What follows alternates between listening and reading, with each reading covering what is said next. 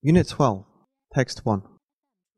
The Fourth Amendment protects people from unreasonable searches and seizures by the government. Or that's how it works, in theory, anyway. In practice, though, court decisions over several decades have created so many exceptions to this constitutional principle as to render it effectively meaningless in many real world situations.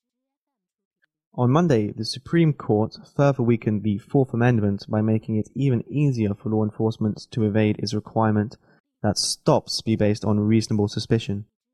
The justices ruled 5 to 3 that a police officer's illegal stop of a man on the street did not prevent evidence obtained from a search connected to that stop to be used against him. The case, Utah versus Strieff, started when the police in Salt Lake City got an anonymous tip of drug activity at a house. When Edward Strieff left to walk to a nearby convenience store, the officer stopped him and asked for his identification. A routine check revealed that Mr. Strieff had an outstanding small traffic warrant. The officer arrested him based on that earlier warrant, searched him, and found drugs in his pockets. The state of Utah agreed that the initial stop was illegal because it was not based on reasonable individual suspicion that Mr. Strieff was doing anything wrong. Instead, the state argued that the discovery of the valid warrant after the illegal stop got around the Fourth Amendment violation.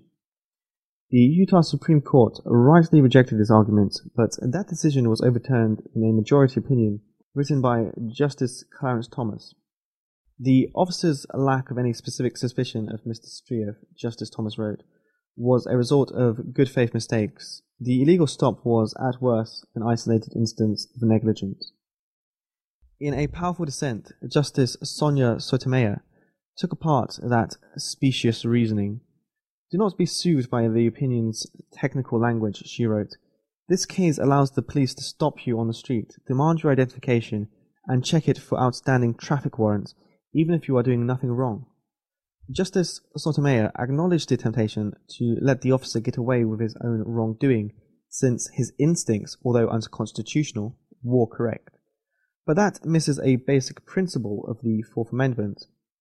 Responding to Justice Thomas's unsupported claim that the violation of Mr. Strieff's rights was an isolated case, Justice Sotomayor pointed out that the police in Salt Lake City and nationwide routinely run warrant checks on people they have legally stopped.